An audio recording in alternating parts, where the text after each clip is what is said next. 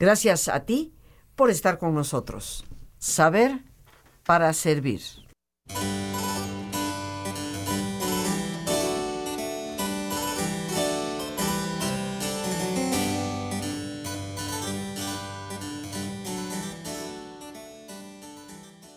Estamos escuchando, queridos amigos, una melodía titulada La Volta, escrita por un autor inglés llamado Bird. Estamos hablando de música del Renacimiento, allá aproximadamente el siglo XVI.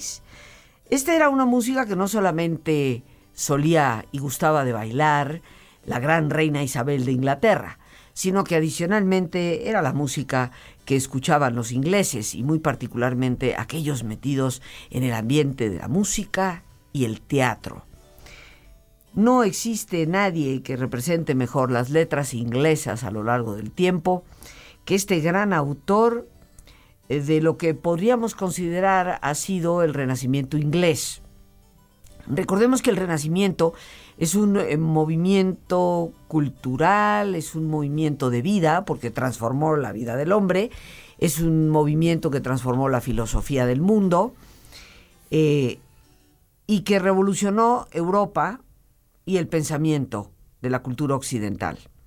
Pero recordemos que fue por etapas y que empezó originalmente en Italia, ese es su punto de partida, pero que fue creciendo, fue esparciéndose, fue abarcando otras áreas que llegaron a tener un renacimiento bellísimo. Pues bien, los italianos influyeron definitivamente en el resto de Europa y en Inglaterra pues floreció el teatro de una manera esplendorosa. Si alguien lo representa, más allá de las polémicas que puede haber su, sobre ya no solamente la originalidad de sus obras, sino a veces hasta su propia existencia, es William Shakespeare. Como algunos de nosotros aquí en México lo conocemos porque hay una calle ahí por la zona Anzures, Chaquespeare, para acabar pronto y rápido. Pero en realidad no se dice Chaquespeare, se dice Shakespeare. Pero tú llámalo como tú quieras. El hecho es que William Shakespeare para las personas de habla inglesa, está considerado el Cervantes de su idioma. Es el gran autor por excelencia. Escribió no solamente obras de teatro, escribió bellísimos poemas, sonetos, llamados sonetos. Y hoy tenemos un experto en William Shakespeare en este jueves cultural que dedicaremos a este autor inglés. Y nuestro maestro el día de hoy es el maestro Martín Casillas de Alba especialista precisamente en Shakespeare, maestro del ITAM y con más de 37 escritos sobre 37 obras de William Shakespeare. ¿Ser o no ser? Esa es la pregunta, queridos amigos. ¿Qué nos dice Martín? Como con todo afecto y respeto le llamaremos al maestro que hoy nos acompaña. Martín, adelante. Bueno, mil gracias por la invitación. Estoy encantado de estar aquí con ustedes. Bueno, hablar de Shakespeare es hablar de... Yo digo que he seguido el principio de aquel dicho que dice el que a buen árbol se arrima, buena sombra lo cobija. Yo hace 12 años que me acerqué a este gran árbol que se llama William Shakespeare. Y bueno, sigo ahí porque no solamente me, ha cobijado una gran sombra, sino que me he permitido subirme por entre las ramas. Entonces es como el cuento de nunca acabar, porque de lo que se trata en estas 37 obras que escribió el maestro Shakespeare, más los cuatro poemas líricos, más los 154 sonetos, de los cuales tengo una nueva versión. Este se trata del ser humano, de toda la complejidad del ser humano. Yo creo que es una especie de Harold Bloom lo, lo define en un libro que escribió que se llama Shakespeare, la invención de lo humano, porque Harold Bloom es otro de los es muy experto en Shakespeare y es una gente que, eh, bueno, que sin duda alguna señala que en las obras de Shakespeare podemos encontrar todo el abanico completo de, del ser humano.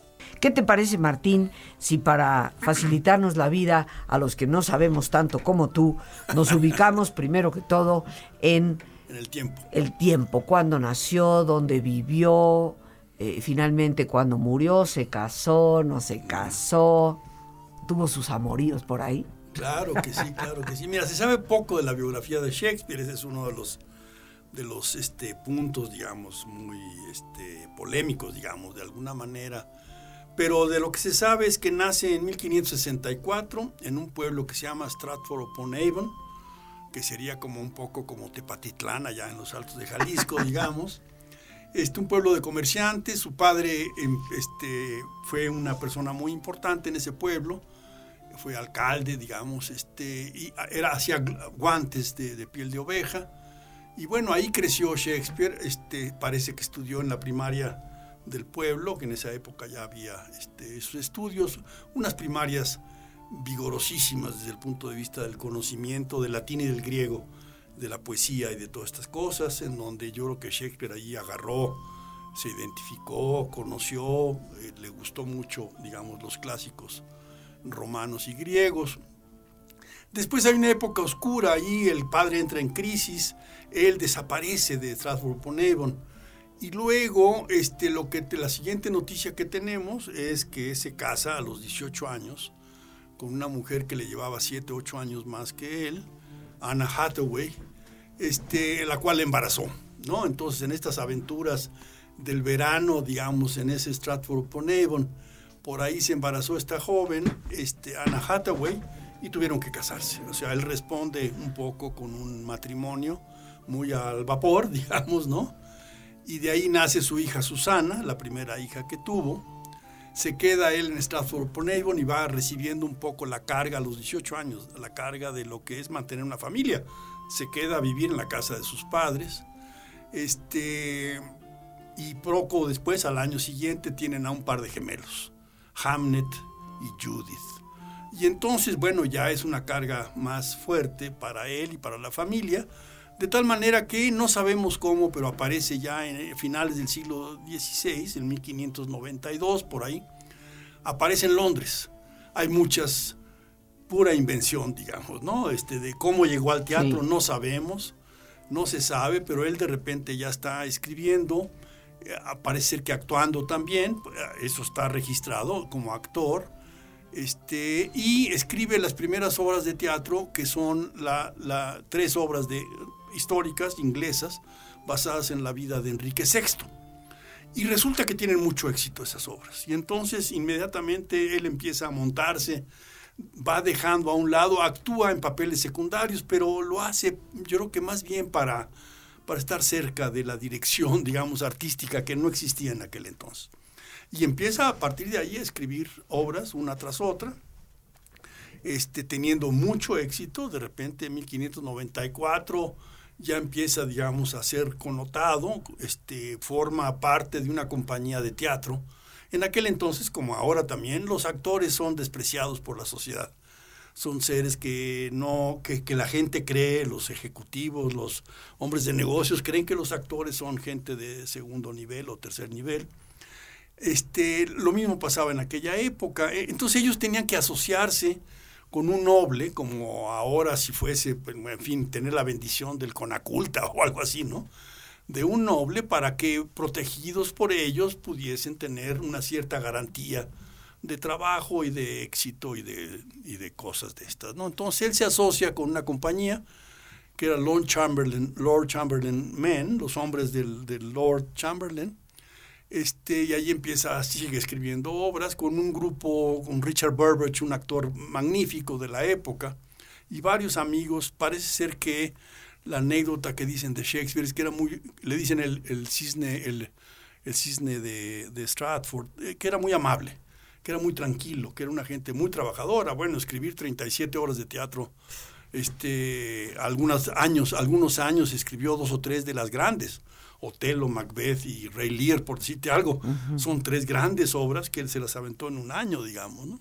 Entonces, eh, la vida, él iba y venía a Stratford upon Avon, cuidó siempre a su familia de alguna manera, y de repente va teniendo mucho éxito, se asocia con esta empresa, con estos, eh, eh, esta compañía de teatro, que en un momento dado deciden este, demoler un teatro que tenían en el sureste de, de Londres y traerlo del otro lado del río donde está ahora más o menos cerca el globo, y ahí construyen el globo en 1599. En un año lo ¿Ese fue el que algún día se quemó? Ese fue el que un día se quemó. En 1613 se quemó con la obra de Enrique Octavo, precisamente que mencionabas hace rato. Tiraron unos cañonazos y tenía tejo de, teja de, digo, en el techo había de paja y se quemó todo el teatro. Pero en fin, eh, en ese teatro en el Globo, Richard Burbage le ofrece a Shakespeare y a otros actores más que sean socios del teatro.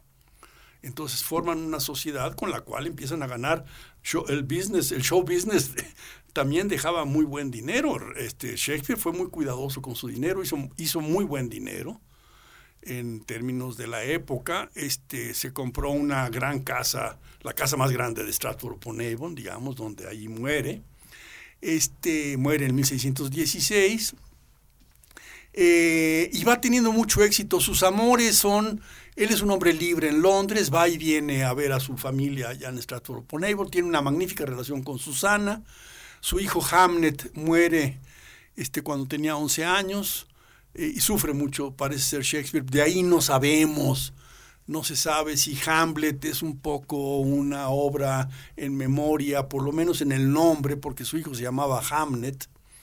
Este, y, todo lo demás que podamos, saber de Shakespeare es una invención, porque no hay documentos que amparen lo que se diga, ¿no? Entonces, lo que ha hecho la gente, muchos este, académicos, especialistas en Shakespeare, es que se han ido a las obras y a través de las obras reinterpretar algunas características de ellas para decir, bueno, yo creo que aquí el autor lo que estaba pensando era tal y tal cosa. Eh, hay unos sonetos que se publicaron en, en, en, en el 1609 154 sonetos numerados tal vez por él o por el editor, no se sabe, es otro misterio. Y en uno de esos sonetos, bueno, en varios de esos sonetos están divididos en dos partes, en tres partes. Los primeros 17 están dedicados clarísimamente al hijo de alguna de un noble para para decirle de alguna manera este que se casara y que ya tuviera herederos porque la vida este corría muy rápido, ¿no? No se sabe si ese joven era Southampton o Pembroke o quién. Yo me he ido por la línea del conde de Pembroke y eso es lo que he tomado. Y la madre, que era una madre importantísima, Mary Sidney, hermana de Philip Sidney, un poeta muy famoso y un hombre muy, muy querido en, en, Inglaterra. Bueno, me he ido por esa línea, pero da lo mismo, es una invención, digamos. Los primeros 17 sonetos, como se los regala a este joven cuando cumple 17 años justamente, diciéndole de 17 maneras diferentes, cásate porque urge que tengas un heredero. Los siguientes ciento y tantos sonetos, o sea, de los 154 llegamos hasta el 127, están dedicados a un joven, al young boy, que le dicen, ¿no? Es un joven con el que tiene él una relación homoerótica fantástica, de mucho cariño, de mucho respeto, de, de amor prácticamente, y se supone que es un joven noble tampoco se sabe quién es, ni importa quién sea. Como te digo, yo he pensado que es el conde de Pembroke, pero no importa eso para nada. Este, y al final, los últimos 26 o 27, eh, del 128 en adelante, del 127 en adelante al 154, están dedicados a una famosa Dark Lady. En realidad, estos ingleses, para ellos, lo de Dark era morena, parece que era una italiana, yo he investigado eso, y no importa tampoco si era ella o no era ella. Son poemas de un erotismo tremendo, fantásticos, dedicados a una morena, que parece que era una italiana, este, hija de un músico de la corte de Enrique VIII, que vino traído de Venecia por Enrique VIII para que formara parte de la orquesta del, rey. Y este, esta es la hija de él, Basanio, este, y entonces, este, bueno, a él parece que tiene una relación. Hay una anécdota, Rosa, que tiene que ver con este, la puesta en escena de Ricardo III y hay una mujer ahí en el teatro. Bueno, estaban en el teatro, el Globo, eh, Richard Burbage estaba actuando como Ricardo III. Una señora que estaba viendo esto se enamora de este personaje y le manda una nota diciéndole, este, Ricardo III, lo espero en mi casa al, al terminar la obra, ¿no? O sea, no al actor, sino a Ricardo III. A, Ricardo III, que era el actor. Al personaje, sí, claro, claro. Que era Richard Burbage en ese momento. Entonces Shakespeare, que estaba atrás, eh, tras bambalinas, toma, le, le, entregan la nota para que él fuese el mensajero, lee la nota y dice que Ricardo III ni que nada, yo me voy con esta señora, pero encantado de la vida. Parece que esa era la Dark Lady. Entonces va al departamento de esta señora y la pasa encantado de la vida hasta el momento en que llega Richard Burbage a tocar la puerta y le dice Shakespeare al, mozo ahí de la casa, dígale que llegó antes Guillermo el Conquistador. Ah. dígale a Ricardo III que antes llegó Guillermo esto, el Conquistador. Esto tiene un sentido muy humorístico, queridos amigos, porque es como si, como si alguien en una obra de teatro eh, se llamara, eh, no sé, Hernán Cortés y le mandan a llamar y luego el otro le contesta, Colón llegó eh, le dice, bueno, Cristóbal Colón llegó primero, o sabe que Cuauhtémoc que estaba aquí ya desde antes, ¿no? William William the Conqueror, William Guillermo Conquistador, que fue quien cruzó de la Bretaña a Inglaterra mil, el año 1066. Ándale, qué bárbara. Así es. Bueno, esa era la anécdota, ¿no? Que tenía que ver con esta con esta actividad. O sea, que este le gustaba el chacachaca. Mira, no era, los actores, era, los actores había, digo, allá hay amigos contemporáneos de él, Ben Johnson, por ejemplo, era peleonero, era un tipo muy borracho, era un tipo genial, pero digamos, Christopher Marlowe era un homosexual y espía del, del, del gobierno de Isabel I, que lo matan en una taberna. O sea, los actores en verdad eran gente muy, muy difícil. Shakespeare se escapa un poco de ese, de ese promedio, digamos, ¿no? Y parece que es muy apacible. Se, en un momento dado se va a vivir cerca de la, una comunidad de los franceses, aprende un poco francés, defiende a una hija de estos gentes que hacían cosas allí en Inglaterra. Los franceses, como los mexicanos en Estados Unidos, no eran muy queridos, que digamos, había problemas. ¿no? De que no querían a los inmigrantes. Había ese tipo de cosas. Y entonces Shakespeare, en verdad, trabajó mucho. O sea, las obras que él tiene este, son a veces, este, no entiende uno qué capacidad tenía. Lo que se dice es que tenía una memoria infinita, digamos, desde niño. Él registró todo lo que veía, oía, olía, probaba, ¿no? De tal manera que lo tenía en un archivo ahí como una especie de disco duro, porque cuando se ponía a escribir era de un solo trancazo y traía una cantidad de metáforas, que eso es lo que hace riquísimo el texto de Shakespeare, ¿no? Y bueno, estas metáforas eh, ya retomando un poco de la, de la obra, nos dices que murió en el año 1616 eh, en su pueblo de origen, Stratford upon Avon, ahí, que si bien recuerdo está cerca de la Universidad de Oxford. Sí, está en camino, o sea, él hacía escala en Oxford y por cierto tuvo una amante ahí muy famosa. Del no, no, no, si le gustaba el chacachaca, definitivamente. Eso ni para qué, ni para qué buscarle tres pies al gato, ¿no? Bien, Aquí lo importante, queridos amigos, es que la obra de Shakespeare es eterna. Y es eterna porque dibuja en sus obras pues las características psicológicas más profundas del ser humano. Sus obras se siguen representando, algunas de ellas, como seguramente tú bien lo sabes, Martín, eh, se representan ahora con, con un idioma más actualizado, porque obviamente el inglés propiamente en el que él escribió, pues no es un inglés que se utilice más. No. Ya no se habla de esa manera, como no se habla como escribió Cervantes, ¿no?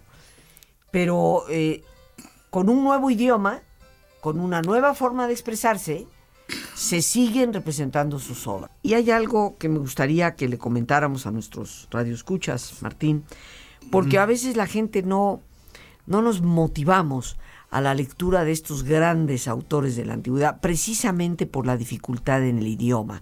No, no, no, no estoy hablando de leerlo en inglés. Estoy hablando que inclusive en muchas de las traducciones más tradicionales al español, pues nos vamos a encontrar con un español así como medio rebuscadón, con un español que, oye, esto pues no le entiendo mucho. Anacrónico. Exactamente, algo que está como un poco fuera de tiempo. Y a mí me llama mucho la atención que tú, pues como experto en Shakespeare, has publicado algunas obras donde has aterrizado las obras de William Shakespeare a un idioma, un lenguaje muy accesible, muy fácil, que nos capacita, que nos motiva y que nos involucra con la lectura de William Shakespeare. Cuéntanos, por favor. Mira, yo di un taller en la Universidad Pedagógica Nacional, un semestre, con chavos ahí de la, de la, de la universidad esta, fantásticos, los hice llorar, vimos Romeo y Julieta, Hamlet y Otelo y se emocionaron y en verdad descubren a Shakespeare. Y entonces en ese semestre tuve la oportunidad de hablar con ellos mm, seguido y ver cuáles eran las dificultades por las cuales no habían leído antes a Shakespeare. Me dicen tres cosas. Uno, bueno, no saben inglés, entonces por lo tanto no es difícil leer, aún sabiéndolo es difícil leerlas las obras en el original. Dos, las versiones que llevaban, de repente leían un Romeo y Julieta y no entendíamos nada, ni ellos ni yo, en español. pero Sí, eran sí. traducciones absolutamente malas, anacrónicas, con el vos y el habéis sido, y no, con estas que le suenan a, las, a los jóvenes de estas generaciones, les suenan como que les estorba todo eso, digamos, ¿no?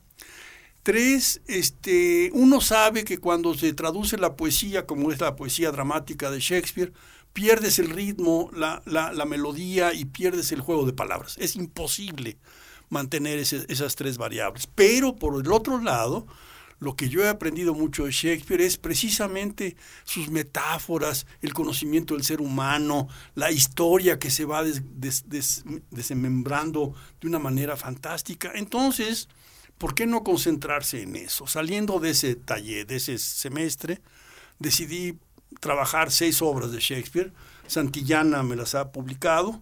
Son seis obras en versión novelada. Ah, porque la otra cosa que decían es que era muy difícil leer teatro, cosa que es cierto. Es como la música clásica, hay que tener un cierto entrenamiento para poderte sentar a escuchar una sonata en sus cuatro movimientos, etcétera. Lo mismo el teatro, hay que tener idea de qué, dónde estamos, eh, cuál es la escenografía, cuál es el momento, ¿no? qué tono de voz usan las gentes, etcétera.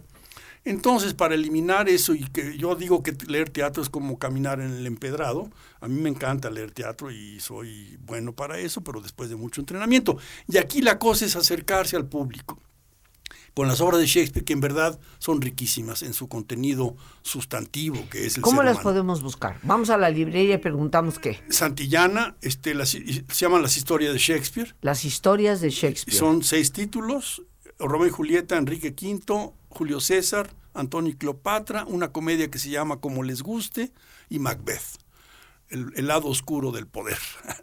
Cada una tiene un subtítulo, es una versión novelada, libre de mi parte, en un español que, como el que usamos aquí en México, y con ciertas libertades que me permito para, porque uno de los éxitos que yo he tenido, Rosa, en mi vida para entender a Shakespeare, es de alguna manera interiorizarlo. Es decir, Stratford upon Avon, cuando lo leí con mis amigos, eh, un grupo de amigos que nos juntamos en mi casa durante dos años, cuatro años, perdón, cada 15 días para leer las obras de Shakespeare, yo ahí les decía, pero ¿por qué Stratford upon Avon? Este Patitlán, yo iba con mi padre a un rancho en Tepa, en los Altos de Jalisco, donde había los, los Capuleto y los, los Montesco que se peleaban toda su vida porque en algún momento, quién sabe qué hicieron, o una vaca se acercó, Sí, sí, sí, por o se raptaron a la, no, a la niña o lo que sea. Y, y entonces, en el momento en que yo hago este eh, Verona, hago yo este Tepatitlán, bueno, en ese momento me, me conecto con Shakespeare de una manera natural.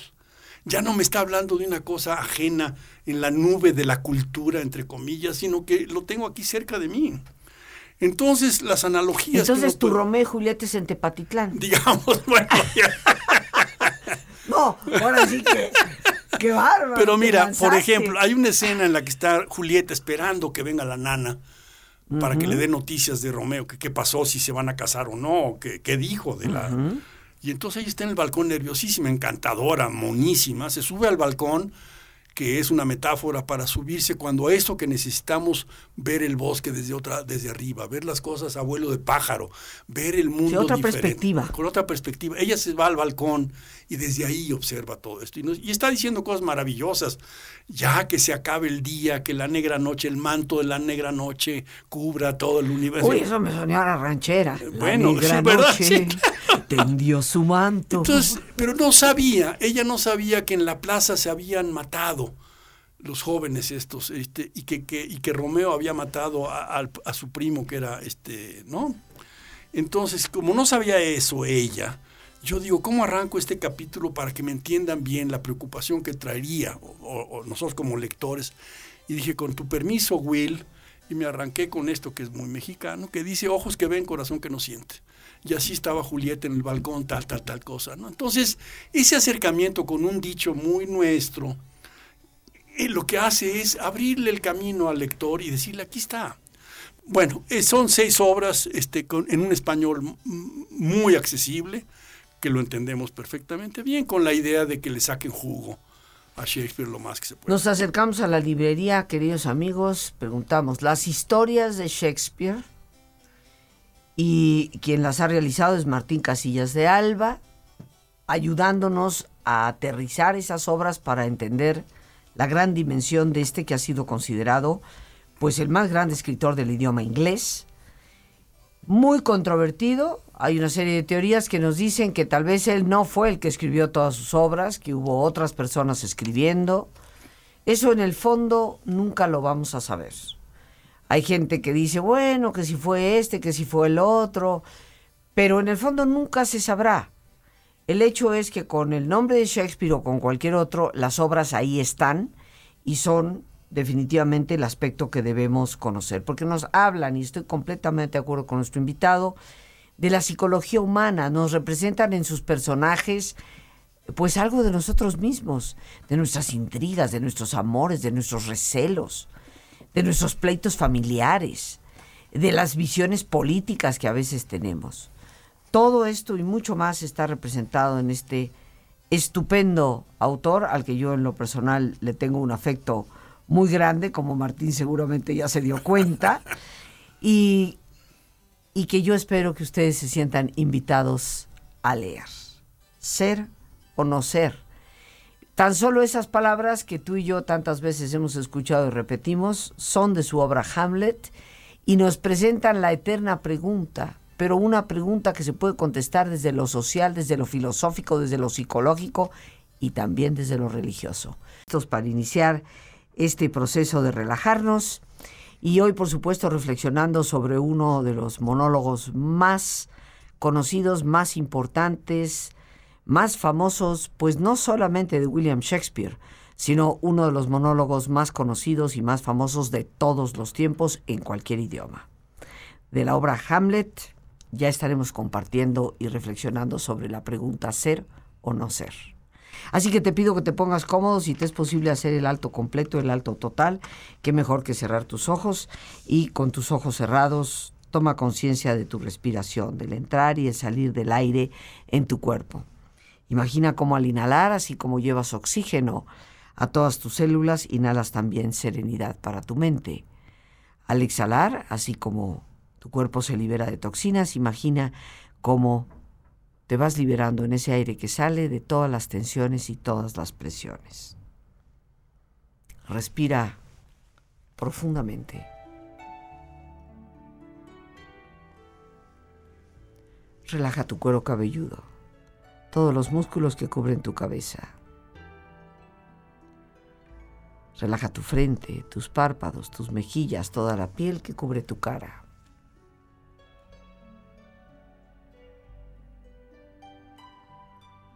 Relaja tu cuello y tu garganta, siente su flexibilidad, equilibrio, balance.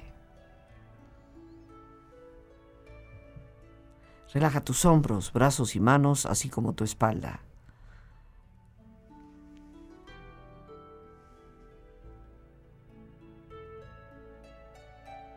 Relaja tu pecho exterior e interiormente.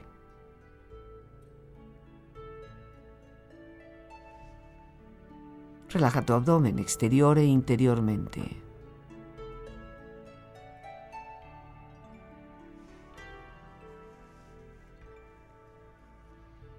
Relaja tus muslos, tus rodillas.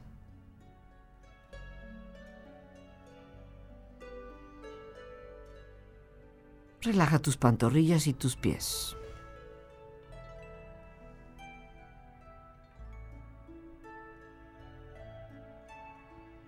Con tu cuerpo profundamente relajado, proyecta en tu mente la imagen de un lugar ideal para el descanso. Es una escena de belleza y paz. Siente estar ahí.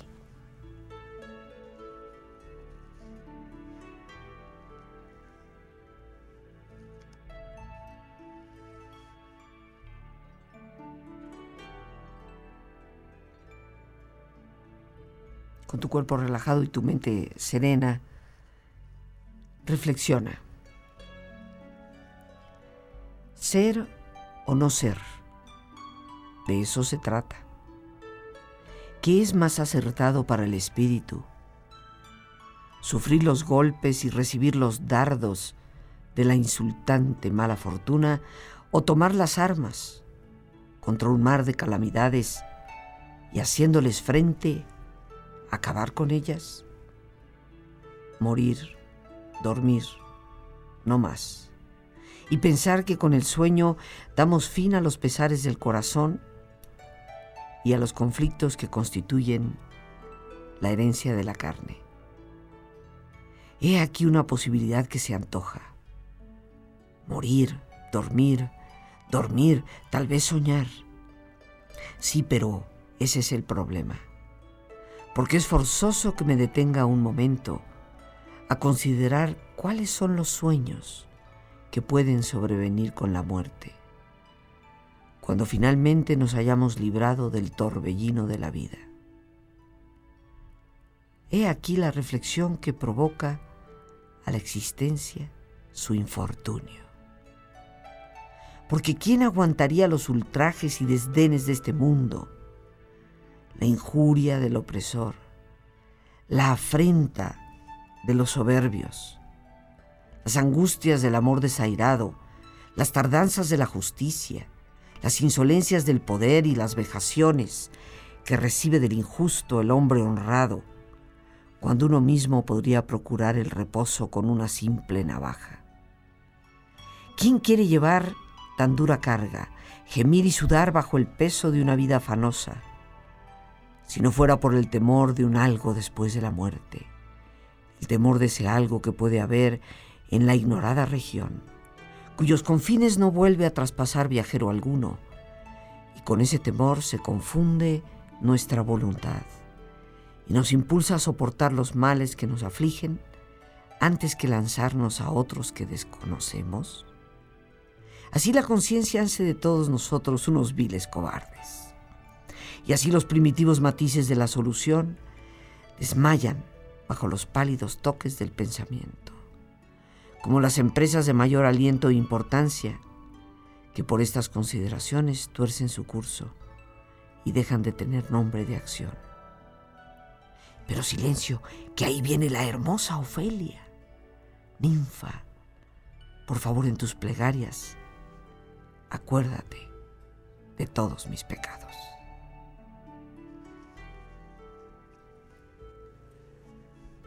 Respira profundamente, relájate bien y con esta experiencia empieza lentamente a estirarte brazos, manos, piernas y pies, moviendo tu cuello, bostezando si lo deseas, haciendo que tu cuerpo retome su nivel de actividad habitual hasta lentamente abrir tus ojos. Ojos abiertos, bien despierto, muy a gusto, bien descansado y en perfecto estado de salud, sintiéndote mejor que antes. Las gracias a nuestro invitado, el maestro Martín Casillas de Alba. Las gracias a Dios, por supuesto, por el espacio que nos permite compartir. Y a ti, el más importante de todos, una vez más, gracias, muchas gracias por tu paciencia al escucharme, por ayudarme siempre a crecer contigo. Y esperamos ciertamente que te hayas memorizado este gran, gran pensamiento de William Shakespeare.